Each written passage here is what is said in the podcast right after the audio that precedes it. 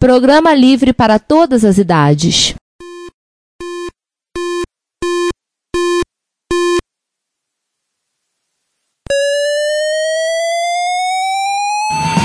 Spectrum 81, Dragon Vic and Oric 1, Commodore 64, Amsterdam and Acorn Electron, cheaper BBC.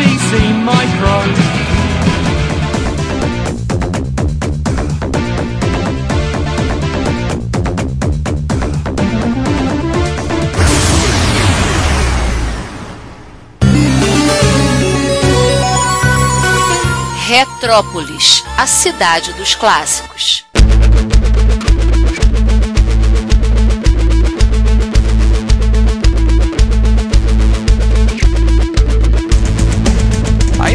Mais um processador desse, no bizarro, vamos falar do Signetics 2650. Essa é Signetics, sim, a Signetics Corporation foi uma empresa estadunidense fundada no ano de 1961 para trabalhar com a produção específica de circuitos integrados. Vale um parênteses, circuito integrado surgiu em 1958. Foram eles os que criaram o famoso 555, que é o tal do multivibrador. Não, não, não, não vamos falar de pornô aqui não. Vamos seguir. E no ano de 1965, a Philips chegou, comprou a Signetics e trocou o nome dela para Philips Semiconductors. Signetics é muito feio, vamos chamar de Philips.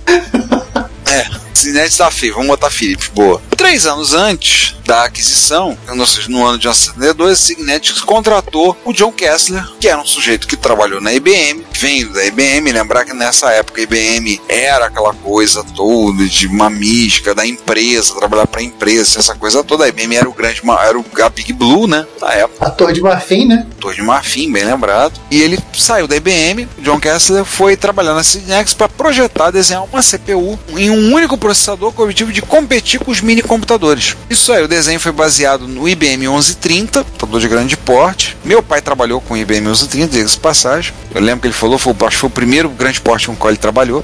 E a tecnologia para produzir ele foi eles escolheram fazer ele em NMOS, fazendo a implantação dos íons que permitia menor dissipação de calor e frequências mais altas de operação coisa mais bizarra. Chegaram lá o Signetics 2650, lançado em 1965, muito provavelmente um pouco antes da aquisição. Era 1130 on chip de 8 bits, rodando a 1,2 MHz. Inclusive, o fato deles usarem o Animoji por implantação de íons, tão bonito isso, é que permitiu ele chegar a 1.2 MHz. Sem, claro, queimar tudo ao seu redor também a radiação que ele devia emanar, né? E o gabinete todo devia ser blindado justamente para barrar essa radiação que tá saindo, né? Devem ter usado alguma coisa tipo de forno de micro-ondas para evitar que vazasse para fora. Vou te contar. Pelo menos com esse nome todo de vazamento de implantação de íons, é a primeira coisa que passa na cabeça. Ele também foi usado, esse processador, no, no Industrial Microcomputer System da Philips, que foi um computador de uso industrial que a Philips lançou, que surgiu no mercado e puf, sumiu. Fugiu! Desapareceu! Escafedeus!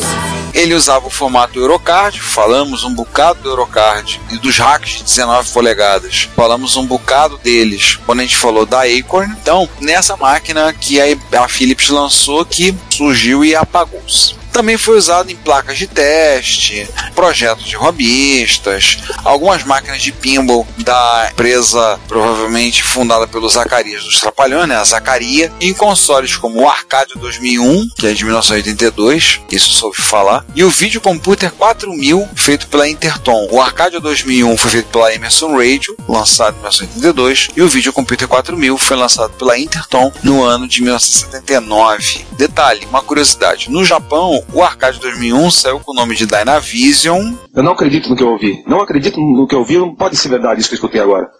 é, Dynacon, até o nome vocês copiaram. Mais um nome da eletrônica brasileira que a gente acaba descobrindo que não é original. Pois é, e também saiu com o nome de Arcádia. E aqui nesse momento, se o João tivesse presente, ele estaria falando com a gente de Arcádia, relacionando ao Capitão Harlock e algum anime do Leiji Matsumoto. Our Star Blazer. Arcade Secundário era o nome da nave do Capitão Harlock. Abraço, João. Seja lá onde você estiver. Na casa dele. Então, assim, esse cara, o arcade japonês, foi feito pela Bandai, um jogo do Doraemon, aquele gato, aquela animação, Doraemon, aquele mesmo. E além disso tudo, nós temos mais algumas bizarrices que a gente juntou num post de 2014, janeiro de 2014, sim, logo depois daqui do processador de lado B, quando já estavam começando a aparecer as assombrações. Tem aí um micrinho de aprendizado, gabinete bem arredondado, bonitinho, feito pela própria Signetics, né? Instructor 50 o nome. Tem um homebrew chamado Chaos Computer, tem um computador industrial, computador voltado para controle dos processos industriais da Philips, Aí o próprio é, IMS. É o IMS. e tem um videozinho aí de um jogo do Emerson Arcadia, do, do console. É tipo, parece um Odyssey melhorado, na minha opinião. Então eu queria pedir a atenção de todos. Nosso podcast está disponível em vários serviços de áudio. Podemos listar entre eles o Spotify, o Deezer, o Apple Podcasts, TuneIn, Stitcher, Last.fm, iVoox, Castbox.fm, Player.fm e alguns outros. Não deixe de nos ouvir, comentar e também favoritar nosso podcast do serviço para que outros possam conhecer e possamos espalhar a palavra da retrocomputação. Muito obrigado. Falo com tranquilidade. National Semiconductor, o INS 8060, também conhecido como SCMP. A National Semiconductor era uma empresa de semicondutores, foi fundada em Danbury, em Connecticut, nome legal, pelo doutor. Doutor, isso é legal, doutor, de ter doutorado de ser médico. Dr. Bernard J. Hotline, em maio de 59. São todas empresas bem razoavelmente eh, antigas, né? Na, época que elas começaram, já, já- bem, já existia há bastante tempo quando elas começaram a fazer microprocessador. E outros sete colegas que saíram da, da divisão de semicondutor da Sperry Hand Corporation. Que era uma dos sete anões, né? Os sete anões, Aham. dos sete anões concorrentes da IBM. Então, será que esses sete colegas eram, será que esses sete colegas eram anões?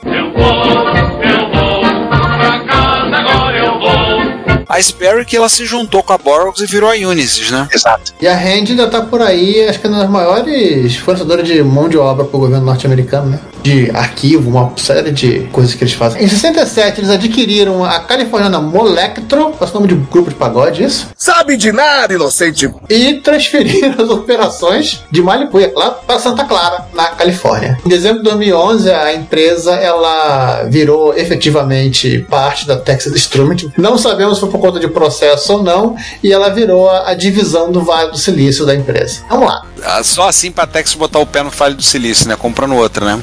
Processou e ganhou. Vamos lá. O INS 8060, ou SCMP, ou SCAMP, Sérgio Malandro, e aí é, Ai, pegadinha do malandro. era um, é, era um processador de 8 bits, né? Ele, o SCMP, acho que alguém de marketing muito brilhante, algum engenheiro pensa achando que era marketing inventou isso, né? Que era o Simple Cost Effective Microprocessor, um processador de 8 bits, lançado em 76. Agora vamos a coisas bastante curiosas desse, desse processador, né? A primeira deles é que ele permitia que você ligasse até outros três processadores em série e compartilhavam a mesma memória RAM. Aí dá pra você fazer uma espécie de multiprocessamento. É ideia interessante. Multiprocessamento simétrico, né? É, Você não tinha isso na época, era uma coisa nova. Sim, a diferente do- dos outros processadores que já existiam na época, a LU dele, que, que a LU era paralela, ou seja, entrava um número, o número era processado e saía na outra ponta, a dele era serial. Então todas as operações lógicas e aritméticas eram de bit em bit, e que obviamente deixava o processador, além de mais barato, mais lento, muito mais lento.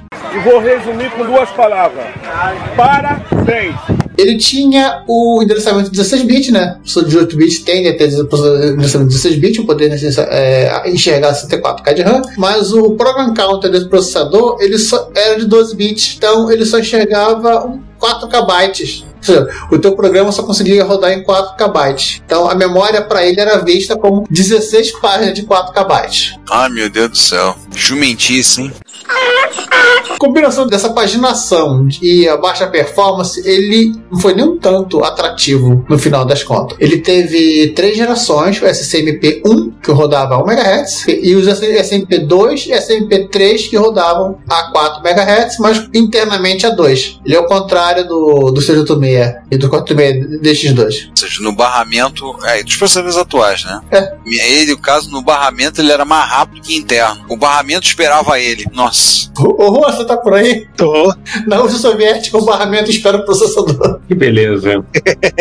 Na Rússia Soviética, o barramento espera você. Mesmo com todas as bizarrices dele, ele apareceu em dois computadores kit de aprendizado, aqueles com teclado X e display de, de LED de sete segmentos, que são de maneira quase simultânea, e um deles de uma empresa muito conhecida da gente, que é a Science of Cambridge, que viria a ser o embrião da Sinclair. Sim, um computador de Sir Clive feito com essa máquina, o MK14. E ao mesmo tempo uma outra máquina com a mesma proposta feita por uma empresa pequena que acabou falindo porque. Falindo não, ela acabou encerrando as operações porque o dono teve leucemia e a empresa morreu com ele. A Bywood Electronics, o nome desse computador era Scrum. Ele era bem equivalente ao, ao MK14 e nós fizemos post sobre ele muitos anos atrás. Pelo que eu lembro do episódio do, da Sinclair, foi até o próprio Chris Curry que ligou para a National Semiconductor e perguntou sobre o processador. O cara falou: Olha, se vocês quiserem, te mando projeto para vocês. É bem capaz de ser iguaizinhos e também o tiozinho do Scrum ter comprado, é, arrumado o mesmo projeto no processo. E ainda teve sistema de controle de elevadores usando esse processador. Um sistema feito pela Montgomery Elevator. Essa eu não conheci. É. Mas também a gente não tá no mercado de lidar com um sistema de elevadores, né? A gente só joga Elevator Act. Em elevador não somos mais usuários. É. Agora tem duas curiosidades bem interessantes. Eu vou deixar a primeira pro Juan.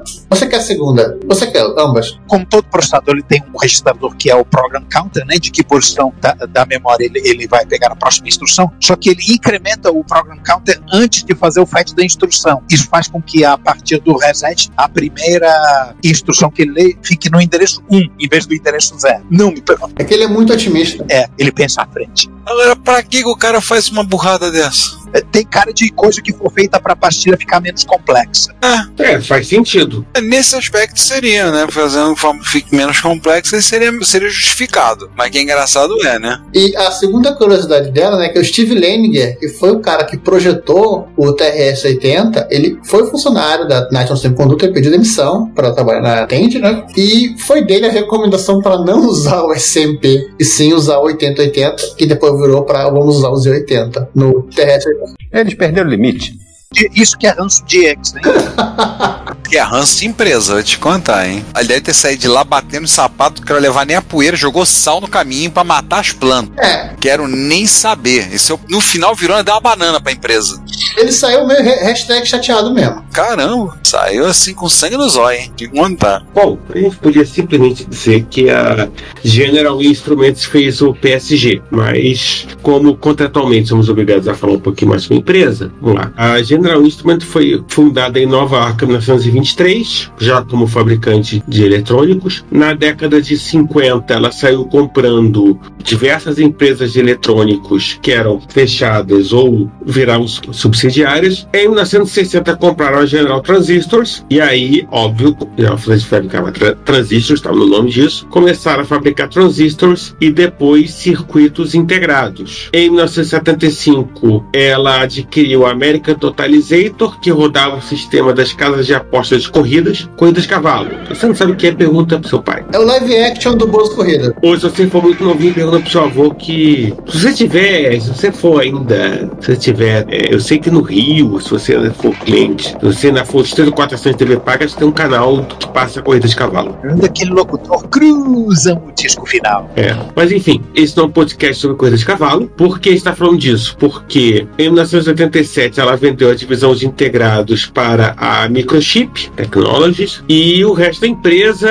andou aí na mão de Motorola, de Google, de Arris, com Escape, e aí a gente perdeu, também não quer saber, que a gente não tem tempo de ficar caçando foi para cada pedaço da General Instruments. A gente já gastou muito tempo fazendo aquele episódio contando toda a história dos processos do Amiga. Depois dessa a gente tá traumatizado, ficar catando histórico assim. É. Mas enfim, infelizmente não vamos falar do PSG, não vamos falar do nome oficial do PSG, que é o AY38910, e aí tem o 912, sei lá, a família toda, mas sim vamos falar do CP1600, que é um processador de 16 bits criado em parceria com a Honeywell, então espaço da, da Uni, se eu não estou errado, e meio que lembra, é, meio que lembra, pode ser, meio que lembra o já, já cansado de ser citado nesse episódio, somente PDP-11 da Digital. E beleza, o que é que tem o CP1600? Vamos lá. O CP1600 2600 usava um encapsulamento de 40 pinos no chip. Hein, César? Lembrar que ele é 16 bits, não 8 bits como os da época, né? Eram 16 bits que usavam encapsulamento de 40 pinos. E vai fazer, pode fazer o cálculo aí, mas vai chegar à conclusão de que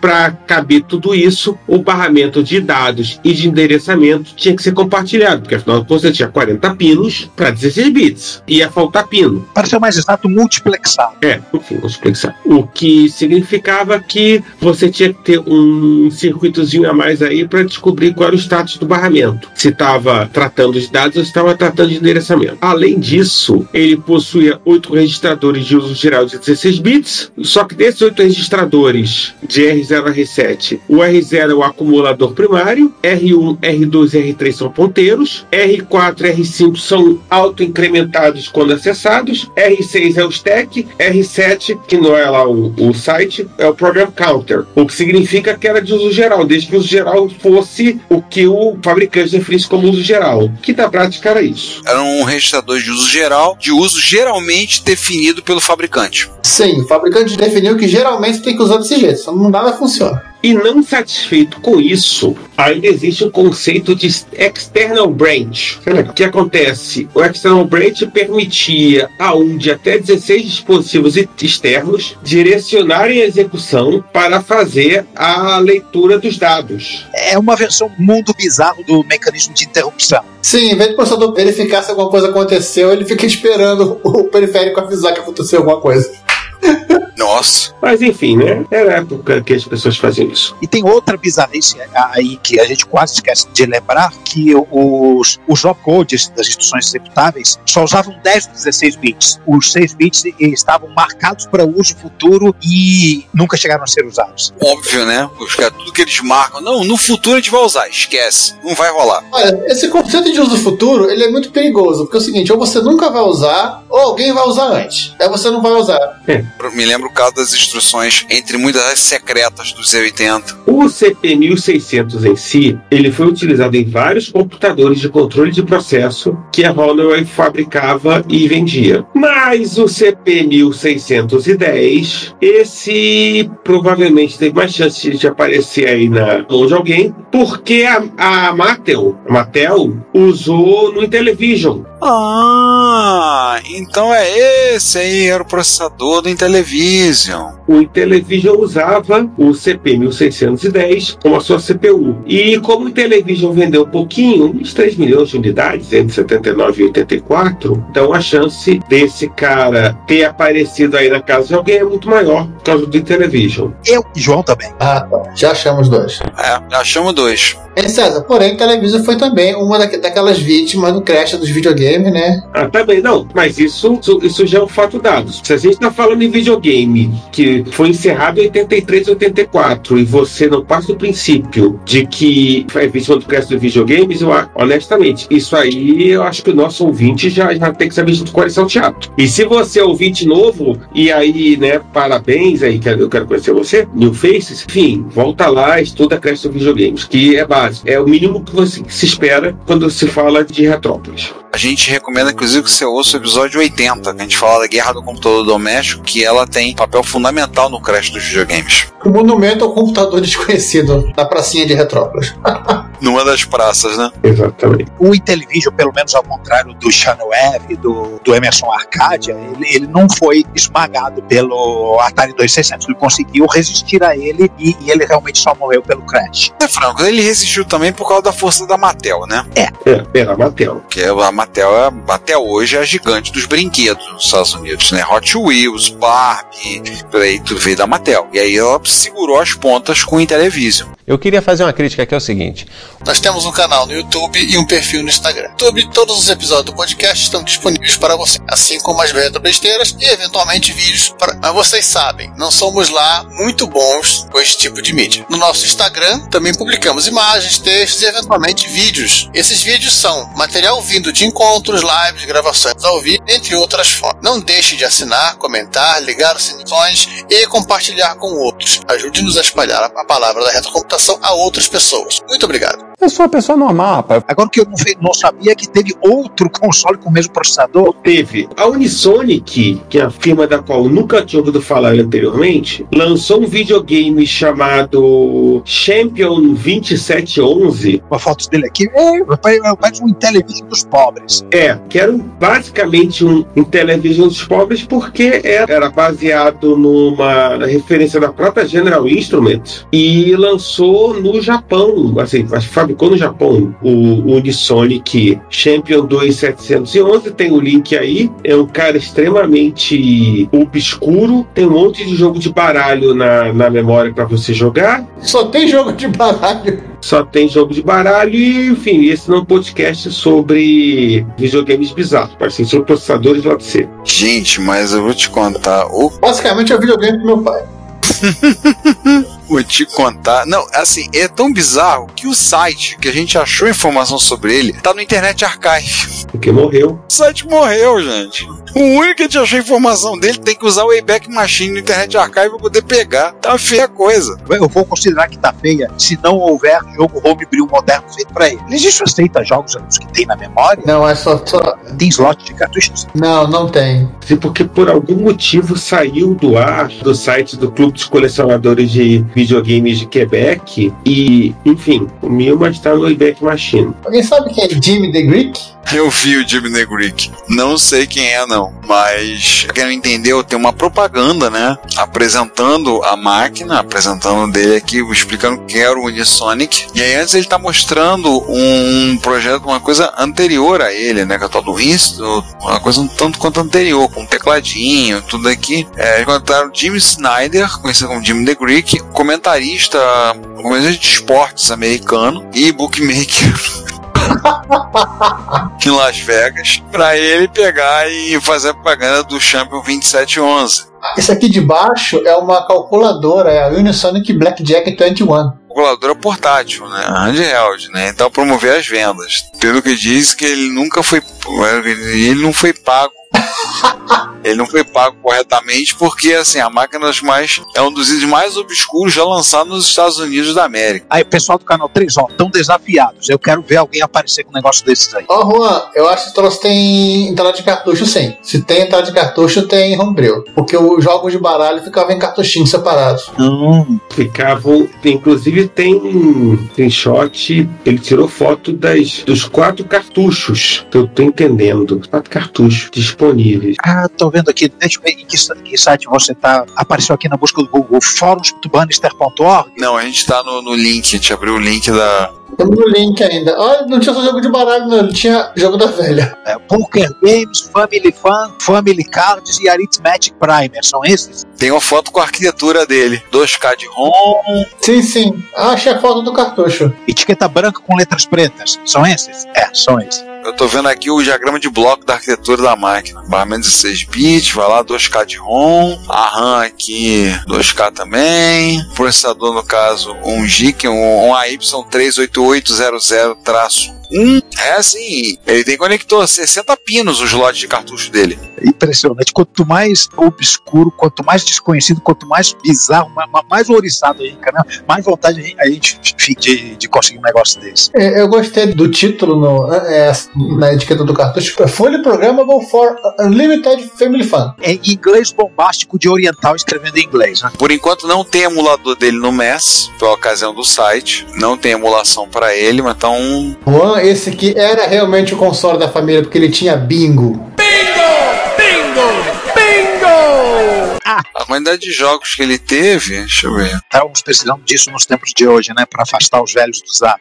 É, ele teve 22 jogos. É, a maioria é jogo de baralho mesmo, Blackjack, Baccarat. Eu achei de uma olhada rápida dois jogos de pôquer. Tem o Hora aqui, tem alguns jogos educacionais, adições, divisões, multiplicação, subdivisão. 22 jogos apenas. Só foram lançados quatro cartuchos para ele, com mais quatro jogos na ROM. Então aqui, pelo que eu entendi, os cartuchos vinham com os jogos gravados. Então, eram os cartuchos, eram, eram os packs. A maior curiosidade desse cara é o fato de que esse site tem a lista de todos os proprietários conhecidos. Na época, né? É, na época de- de- do site, ao todo 13. Inclusive, tem um cara na Venezuela, um tal de Eduardo Cassas. 2016. Não, já tem, tem inclusive o cara explicando como fazer um mod pra ter saída AV dele. Porque afinal de contas você quer poder, não quer ter trabalho pra ligar, não quer ligar no RF, você quer botar na AV. Tô vendo aqui a lista dos proprietários. Olha, mesmo sem ter o conhecimento completo, eu garanto pra vocês que nesse momento já, já deve ter jogo para ele. Não, e assim, é, detalhe, pra quem não tá sabendo, os nomes, os 13 proprietários, tem inclusive com o número de série do equipamento. O, o número de série, o maior número que tem, tá listado, que eles não pegaram do Eduardo Casas e um outro vendedor, é o 372. Então é garantido que eles venderam pelo menos 372 unidades dessa máquina. Inclusive, teoricamente, já deveria estar no MAMI. Eu acho que já está. E o Silvander Chantal, para quem se interessar, só tô lendo corretamente o que o Google tá me dizendo, ele faleceu em 2022. Uma olhada aqui pra ver se ele tá no MAMI. Vamos ver. Tá no nome é questão de tempo. Enfim, tá no MAMI, vocês vão, vão, vão se divirtam aí. Tem coisa pra ele no MAMI. Tem drivers da fonte, resolução de 174 coisa. E status, tudo good. Status, Tem. Ele entrou no MAMI em 2015. e tudo em, em bom estado. Emulação, emulação, gráficos, cor, som, modo cocktail. Né? Acho que isso nem se aplica aí. Tudo emulado. É só sair catando as ROMs. Só na Venezuela com o Eduardo Cassas e pediram o cartucho emprestado. Boa sorte. Vá lá. Olha o nível do buraco de coelho que a gente se enfiou. É, eu acho que tá na hora da gente encerrar, né?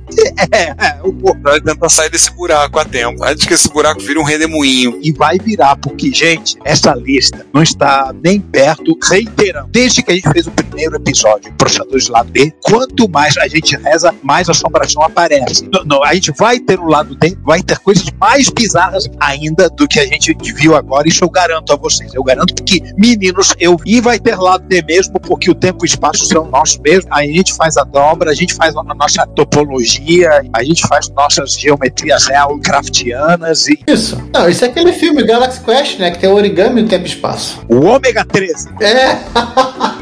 a oportunidade perdida. Tinham que ter feito um, um microprocessador chamado ômega 13. Então, gente, muito obrigado por ter ouvido a gente até aqui. Muito obrigado por ter ouvido mais um episódio da gente aqui no Retrópolis. É, vocês viram que a gente se divertiu um bocado com essas bizarrices, hein? Ou coisa bizarra. Eu tô querendo ver o que vai sair do lado D. Eu tô com medo. Eu tô com medo de sair mexer no processador e aparecer o Godzilla ou coisa do tipo. Já que vai ter coisa relacionada ao Japão. Mas a gente volta no próximo episódio, agora pro 142. Voltamos pro Repórter Retro no fim do mês. Então, vou tentar sair desse mundo bizarro antes que, antes que aí me, me segure, antes que eu acabe sucumbindo nesse redemoinho de bizarrice. Fui. Bom, gente, é isso. Eu não tenho a menor ideia de onde eu tô agora, mas.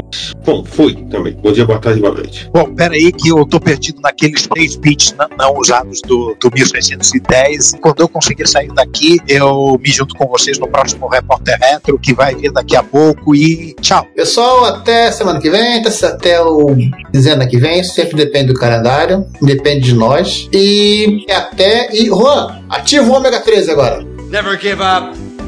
Never surrender. Eu sou Raimundo e aqui é Retrópolis, a cidade dos clássicos.